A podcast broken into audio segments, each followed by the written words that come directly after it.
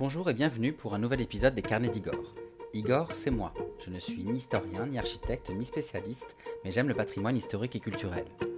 Aujourd'hui, je vous emmène dans le département de la Marne, et plus particulièrement dans la capitale du Champagne.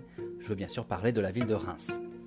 Connue pour sa cathédrale, qui a accueilli la majorité des couronnements des rois de France, Reims est aussi célèbre pour Saint Rémy, qui baptisa le premier roi chrétien de France. Ici, je parle bien sûr de Clovis. Je propose donc de partager ma visite d'un lieu moins connu que la cathédrale et pourtant euh, sublime et historiquement passionnant, la basilique Saint-Rémy où repose le Saint-Évêque. Comme je vous le disais, de Reims on connaît surtout la majestueuse cathédrale, ce lieu incontournable de notre patrimoine historique, où pendant des siècles a été organisée l'une des plus importantes cérémonies de la monarchie française, je veux parler du sacrement des rois de France. De Louis le Pieux en 816 à Charles X en 1825, ils ont ainsi été 33 à se faire couronner ici. Alors, avant de devenir ce lieu sacré, la cathédrale de Reims a surtout accueilli le baptême d'un roi fondateur de notre histoire, le roi des Francs, le célèbre Clovis. Suite à son mariage avec une Burgonde catholique, la reine Clotilde, Clovis va en effet décider de se convertir au christianisme. Il sera alors baptisé en la cathédrale de Reims par l'évêque Rémy le 25 décembre à Noël en l'an 496 ou 497-498, puisque vous vous en doutez, avec le temps, les dates ne sont pas très précises. Alors, Juste une petite précision, justement, Rémi s'écrit sans accent. Il faudrait prononcer remis, comme je l'ai entendu pendant mes, différentes visites de Reims, mais euh, je trouve ça personnellement plus joli et plus euh, compréhensible de lui donner la prononciation actuelle. Donc dans ce podcast, je dirais bien Rémi et non remis comme je devrais le, le faire. Bref, quoi qu'il en soit, c'est bien en référence à ce baptême de Clovis par Rémi que les dynasties royales régnantes des siècles suivants vont organiser le couronnement de leur roi à Reims. Alors cependant, aujourd'hui, ce n'est pas l'histoire de la cathédrale qui m'intéresse particulièrement, mais celle de l'évêque Saint-Rémy, et plus spécifiquement aussi l'histoire de la basilique éponyme où il repose, la basilique Saint-Rémy. Donc. J'ai eu l'occasion de la visiter et euh, j'ai eu vraiment très envie de la partager avec vous, donc c'est ce que je, décide de faire aujourd'hui.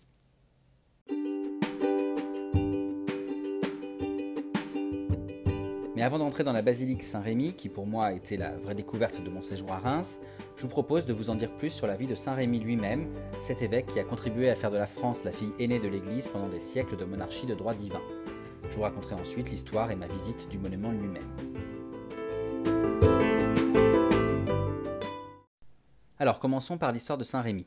On raconte que la naissance de Rémy aurait été prédite à sa mère, Céline, qui deviendra Sainte Céline, par un ermite appelé Saint Montan. Quoi qu'il en soit, Rémy voit le jour en 437, ou en tout cas aux alentours, puisque la date ici encore n'est pas très précise.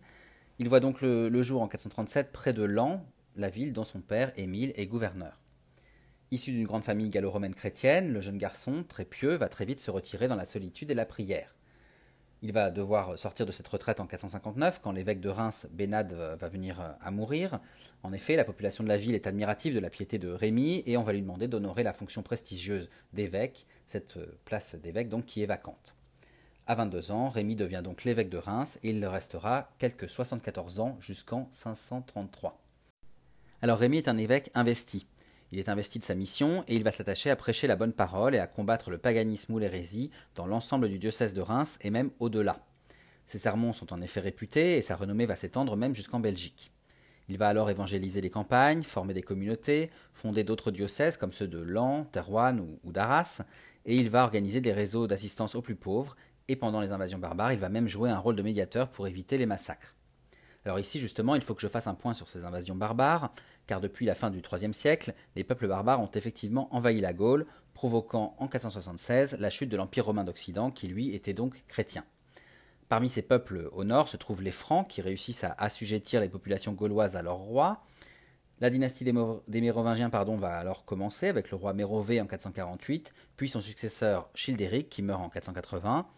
Lui succède alors son fils, le célèbre roi Clovis dont je vous ai parlé, et qui va réussir à unifier la Gaule et fonder le royaume des Francs. C'est ce roi unificateur qui va donc intéresser Rémy. Lors de la prise de pouvoir de Clovis, Rémy va euh, lui envoyer des messages, il va le conseiller et lui recommander d'être bon avec ses concitoyens, de les protéger, notamment les plus pauvres et les plus faibles. Clovis et Rémy vont alors commencer à se lier d'amitié jusqu'à l'épisode du célèbre vase de Soissons qui va définitivement renforcer leur relation. Alors justement, je vous propose un premier point anecdote sur l'histoire du vase de Soissons, je ne sais pas si vous la connaissez. Nous sommes en 486, le roi des Francs, Clovis Ier, et le général gallo-romain Siagrius s'affrontent près de Soissons. À l'époque, les Francs s'attaquent à de nombreuses églises. Ils vont notamment piller plusieurs objets décoratifs et religieux qui se trouvent dans une église située sur le diocèse de Reims, le diocèse donc de Saint-Rémy. Parmi les prises du jour, on trouve un sublime vase en pierre d'agate, un vase auquel l'évêque rémois tient beaucoup, et donc il va décider euh, le lendemain d'envoyer un émissaire à Clovis pour lui demander de garder le reste, mais de lui retourner ce vase précieux. Le roi des Francs accepte, il invite alors euh, Rémy à Soissons, où doit être euh, réparti le butin, et il lui promet de lui remettre le dit vase. Lorsque ces soldats se partagent le butin, Clovis leur demande alors de lui garder le vase. Tous vont accepter, sauf un qui est jaloux et impulsif, et qui va briser le vase d'un coup de hache en interpellant Clovis. Il lui dit alors d'un ton satisfait, je cite, Tu n'auras que ce que le sort t'attribuera. Sur le moment, Clovis reste calme et ne dit rien. Rémy récupère quand même les morceaux de son malheureux vase, et à partir de ce moment-là, il va rester très reconnaissant du geste du roi des Francs, donc de Clovis. Mais l'histoire ne s'arrête pas là. Un an plus tard, Clovis n'a pas oublié l'affront subi à Soissons. Un jour, alors qu'il passe en, revue euh, ses troupes, il s'arrête devant le soldat désobéissant euh, de, l'année précédente, et puis il lui reproche sa tenue peu soignée. Il lui prend alors ses armes et les jette euh, à terre, le soldat se baisse pour les ramasser, et c'est ce moment que choisit Clovis pour lui briser le crâne avec sa francisque, c'est-à-dire avec sa hache. On raconte que Clovis aurait alors dit, je cite, Ainsi as-tu fait au vase de Soissons, ou dans certaines traductions, je cite encore, Souviens-toi du vase de Soissons. Bref, on peut dire que Clovis était rancunier et que pour lui, la vengeance est bien un plat qui se mange froid. Voilà, après cette anecdote sur le vase de Soissons, revenons à Clovis et, Rémy. Donc, comme je vous le disais, ils sont désormais euh, très proches. Et sur les conseils de, l'évêque, en 493, le roi des Francs va épouser une princesse burgonde et catholique, la princesse Clotilde. Pour rappel, les Burgondes contrôlent alors le sud-est de la Gaule et s'allier avec eux permet de maintenir la paix. Une fois mariée, Clotilde va s'attacher à conduire Clovis vers la foi catholique. Elle sera accompagnée pour cela de Rémy et d'un de ses confrères, l'évêque Saint-Vaast, mais pour autant, il lui faudra attendre la bataille de Tolbiac en 496 pour réussir à le convertir totalement. À ce propos, je ne sais pas si vous connaissez cette bataille de Tolbiac, mais j'en profite pour vous la raconter parce que c'est important pour, pour tout comprendre. Alors tout d'abord, il faut savoir que les Francs sont divisés en deux peuples. Les Francs saliens gouvernés par Clovis et les Francs rhénans gouvernés par Sigebert le Boiteux et dont la capitale était Cologne. Lorsqu'en 496 le peuple des Alamans envahit le royaume des Francs rhénans, Clovis va répondre à l'appel de ses alliés pour combattre l'invasion. Et c'est lors de la bataille de Tolbiac que tout va se jouer. Alors que ses hommes meurent en nombre, Clovis craint la défaite. Il se tourne alors vers le Dieu unique de sa femme, dont elle lui parle sans cesse, et promet de se convertir à la religion catholique si ce Dieu lui apporte la victoire. Coïncidence ou non, le chef des Alamans est tué au moment même où Clovis prononce ces mots, et la bataille est gagnée pour les alliés francs. Tout à sa nouvelle foi, Clovis décide alors de se convertir au catholicisme et il choisit d'être baptisé en même temps que 3000 de ses hommes dans la cathédrale de Reims par Saint Rémy le 25 décembre 496 ou, comme je vous le disais, 497 ou 498. Finalement, aux côtés de Clovis, Saint Rémy va accompagner le retour de la religion catholique en Gaule et il va faire de ce royaume l'un des plus fervents catholiques d'Europe. Avançons un peu dans le temps maintenant. À la fin de sa vie, Rémy est infirme et il vit reclus. Il va alors mourir humblement à 96 ans, le 13 janvier 533, donc à Reims. Son corps est alors déposé en dehors des remparts de la ville et il est inhumé le 15 janvier dans une chapelle dédiée à Saint Christophe. Très vite, sa renommée le précède et de nombreux pèlerins vont se rendre sur sa tombe. La chapelle va être donc agrandie et son corps est officiellement transféré un 1er octobre dans ce qui est devenu l'église Saint-Rémy. Pour finir, dans le martyrologe romain, c'est-à-dire dans le calendrier officiel de l'église romaine, la Saint-Rémy est célébrée le 13 janvier, jour de sa mort. Elle est fêtée le 15 janvier en France, jour de son inhumation, et le 1er octobre à Reims, jour de la translation de ses reliques dans la nouvelle église Saint-Rémy. D'ailleurs, on allume chaque année pour l'occasion 96 bougies dans la basilique en mémoire des 96 années de vie de Rémy. Voilà, maintenant que vous connaissez parfaitement la vie de Saint Rémy, entrons dans la basilique qui porte son nom et laissez-moi vous raconter l'histoire de ce très bel édifice religieux situé à 2 km de la cathédrale de Reims, donc très accessible si vous visitez la ville. Avant toute chose, comme je vous le disais en introduction, la basilique Saint-Rémy a été un vrai coup de cœur pour moi. Elle est moins fréquentée que la cathédrale de Reims, on peut y ressentir la solennité des grands monuments religieux, et on y admire toute la beauté architecturale d'un édifice qui a connu bien des évolutions et bien des modifications au cours de son histoire. Comme je vous le disais aussi, Rémy, élu évêque de Reims en 459 et célèbre pour avoir baptisé le roi des Francs Clovis en 496, meurt à Reims le 13 janvier 533 à l'âge de 96 ans. Il est enterré dans la chapelle dédiée à Saint Christophe, cette chapelle qui deviendra plus tard la basilique que je vous propose de visiter aujourd'hui. Située en dehors des remparts de Reims, cette chapelle devient en effet rapidement trop petite pour accueillir les nombreux fidèles qui viennent se recueillir sur la tombe du Saint-Évêque, et on va alors devoir l'agrandir. Ainsi, les dimensions de la chapelle primitive vont prendre rapidement celles d'une église, une église dans laquelle le corps de Saint Rémy est solennellement transféré un 1er octobre. Mais alors le pèlerinage sur la tombe de Saint Rémy va accueillir chaque année de plus en plus de monde. Et en 750-760, l'archevêque Tilpin va prendre la décision de créer une abbaye bénédictine à côté de l'église. Ainsi, la communauté des moines qui va s'y installer va pouvoir recevoir et guider les pèlerins. Alors il faut savoir que cette abbaye sera active pendant plus d'un millénaire jusqu'à la Révolution française, mais qu'aujourd'hui ses murs abritent le musée Saint-Rémy qui raconte l'histoire de Reims. Alors je n'ai pas pu le visiter, ce musée Saint-Rémy, mais je prendrai le temps de le faire euh, lorsque je retournerai dans la capitale champenoise, parce que ne serait-ce que d'un point de vue architectural, il m'a paru très intéressant. Bref, avançons un peu, nous sommes maintenant au milieu du IXe siècle, L'archevêque de Reims de l'époque, Inkmar, alors Inkmar ça s'écrit H-I-N-C-M-A-R, je sais pas trop comment ça se prononce, mais en tout cas cet archevêque de Reims va décider d'agrandir l'édifice et de le consacrer comme église abbatiale, c'est-à-dire comme église dépendante d'une abbaye, donc ici l'abbaye voisine de Saint-Rémy. Ensuite, euh, un peu plus tard, à la fin du IXe siècle, afin de protéger les reliques de Saint-Rémy des invasions barbares, on va les déplacer et les répartir dans plusieurs lieux, à Épernay, à l'abbaye de Saint-Pierre d'Orbay ou encore à l'église Sainte-Marie de Reims. Finalement, en 900, l'archevêque Hervé va faire replacer définitivement les reliques et le corps intact de Rémy dans son église, et on va construire une enceinte de protection autour de l'abbaye. C'est à cette époque que Saint Rémy est canonisé. Je propose maintenant d'avancer encore dans le temps. Nous sommes en l'an 1000 et l'abbé euh, Hérard, qui donc euh, est abbé de, de l'abbaye Saint-Rémy, va décider de remplacer l'église abbatiale par une église romane beaucoup plus grande. La nouvelle église Saint-Rémy sera donc finalisée et remaniée par son successeur, l'abbé Thierry, qui va finalement en faire une basilique, cette basilique qui sera consacrée en 1049 par le pape Léon IX à l'occasion du concile de Reims. Alors pour rappel, un concile, c'est tout simplement une assemblée d'évêques catholiques. D'ailleurs, puisqu'on parle vocabulaire, je vous propose un point anecdote concernant les différences entre une église, une basilique, une chapelle et une cathédrale. Alors tout d'abord, sachez que tous ces édifices religieux sont des églises, hein, puisque l'église du grec ecclésia, qui signifie assemblée, désigne en fait un lieu de rassemblement des chrétiens et un lieu de célébration de leur culte. En cela, tous les lieux chrétiens sont donc des églises. Commençons alors par les différents types d'églises, justement. On a tout d'abord l'église paroissiale, la plus connue, qui accueille les fidèles catholiques d'une zone géographique définie, une zone qu'on appelle la paroisse. Cette église paroissiale, elle est gérée par un curé. Ensuite, vous avez l'église abbatiale, qui se trouve donc dans une abbaye et qui est dirigée par un, un abbé. Vient après l'église collégiale, qui est confiée à un collège ou un chapitre, c'est-à-dire un, un, groupe de prêtres, des prêtres qu'on appelle des chanoines. Il faut savoir qu'à la différence des autres églises, la collégiale n'accueille pas d'office chanté. Enfin, vous avez l'église prioriale qui, elle, est gérée par un ou une prieure. Elle était autrefois réservée aux moines et elle est rattachée à un prieuré. Poursuivons maintenant par la chapelle. La chapelle, donc, c'est une église, bien sûr, mais qui n'a pas de statut paroissial. Elle est réservée au culte célébré dans un lieu privé, comme un château ou une maison par exemple, mais on parle aussi de chapelle au sein d'une église pour désigner un espace euh, latéral disposant d'un autel et qui est souvent dédié à un saint. D'ailleurs, euh, des reliques peuvent s'y trouver. Concernant la cathédrale maintenant, il s'agit en réalité de l'église principale d'un diocèse, la zone régie par un évêque. En fait, son nom de cathédrale vient de la cathèdre, la cathèdre qui est le siège réservé à l'évêque dans son église. Pour finir, la basilique, elle, est une église qui accueille le tombeau d'un saint, ses reliques, ou qui est tout, simplement un, lieu de, pèlerinage. La basilique est désignée comme telle par le pape, et une cathédrale peut être basilique, et inversement. Ce n'est pas l'un ou l'autre. Voilà, après ces explications lexicales, revenons à l'histoire de la basilique Saint-Rémy de, de, Reims. Nous sommes au XIIe siècle maintenant, c'est là que l'abbaye Saint-Rémy va connaître son apogée en termes de renom et d'affluence de pèlerins mais c'est aussi à cette époque que de nouveaux travaux vont être entrepris à l'initiative de l'abbé Pierre de Selle.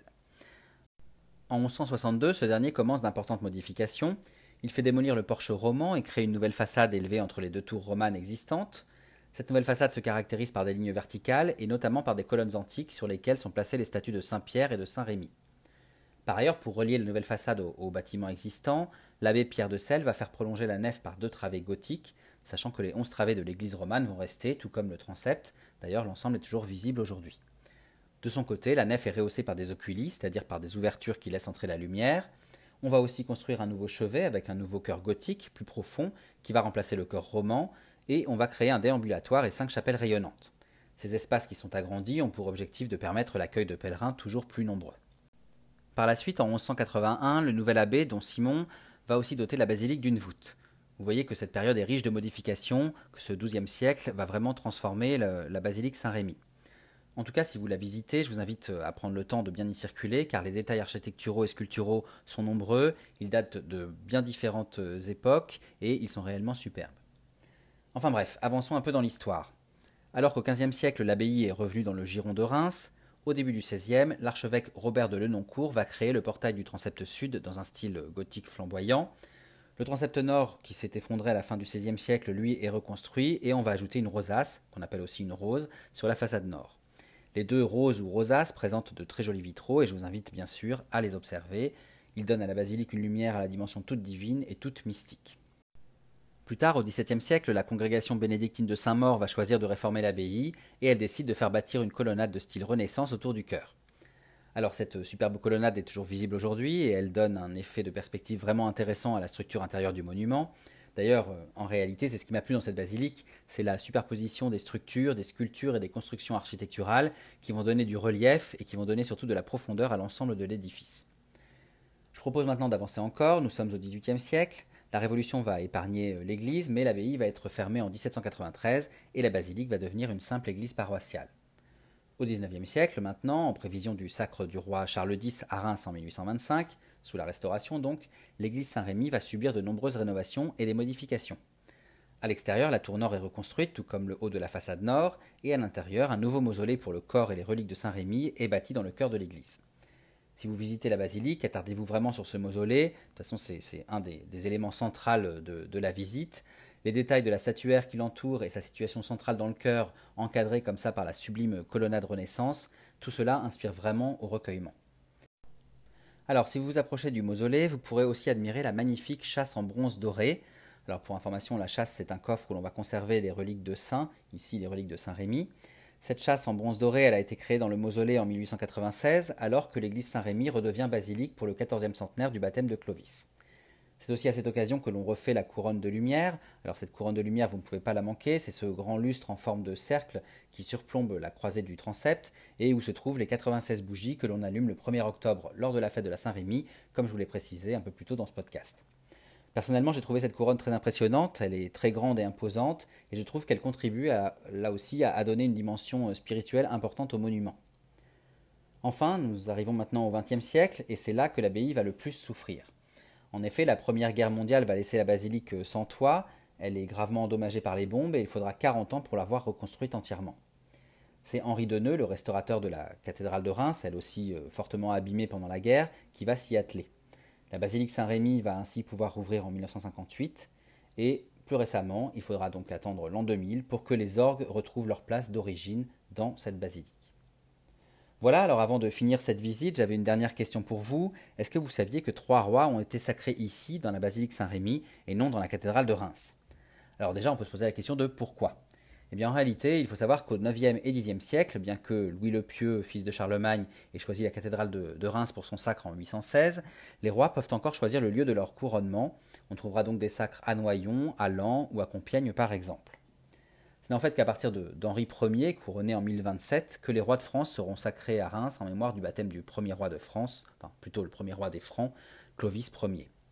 Tous les rois donc seront ensuite euh, couronnés euh, ici jusqu'à Charles X en 1825, sauf Louis VI qui sera sacré à Orléans le 3 août 1108 parce que son frère, désireux de succéder à leur père, l'empêche d'accéder à Reims, sauf également Henri IV qui sera sacré le 27 février 1594 dans la cathédrale de, Chartres parce que les guerres de religion l'empêchent d'accéder à Reims et Paris, Reims et Paris qui sont aux mains de la Ligue catholique, tandis que lui est encore protestant, il va devenir catholique euh, après son abjuration à l'occasion justement de, son couronnement.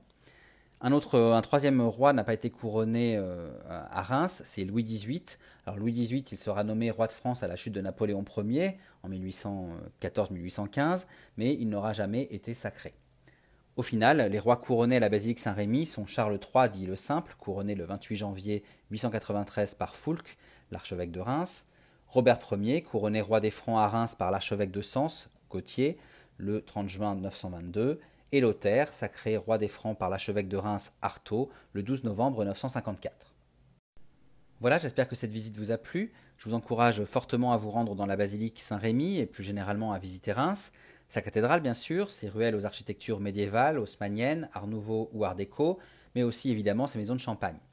Reims est une jolie ville, riche d'histoire et de patrimoine que je vous encourage donc à visiter. Alors avant de terminer, quelques mots sur ce que j'ai pensé de ma visite de la basilique Saint-Rémy. Comme vous l'aurez compris, c'est un vrai coup de cœur et je vous invite donc à la découvrir. Sa visite est vraiment complémentaire à celle de la cathédrale, bien sûr, mais aussi du palais de Thau, euh, T-A-U, euh, ce lieu de résidence des évêques et des rois lors de leur sacrement, que vous ne pouvez pas manquer, bien sûr, si vous venez à Reims. Par ailleurs, pour profiter de la basilique tranquillement, sachez que je l'ai visité en tout début d'après-midi, à l'ouverture de l'édifice. Le jour où j'ai visité, l'ouverture se faisait à 14h, 14h30.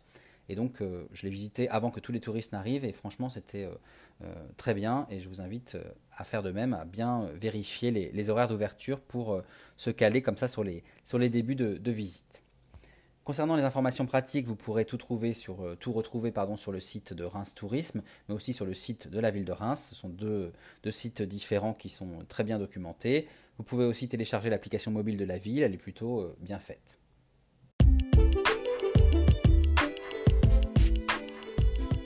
Voilà, je vous remercie pour votre écoute et je vous invite à visiter mon blog, lescarnetsdigor.fr, pour retrouver d'autres anecdotes et d'autres visites de mes lieux historiques et culturels favoris.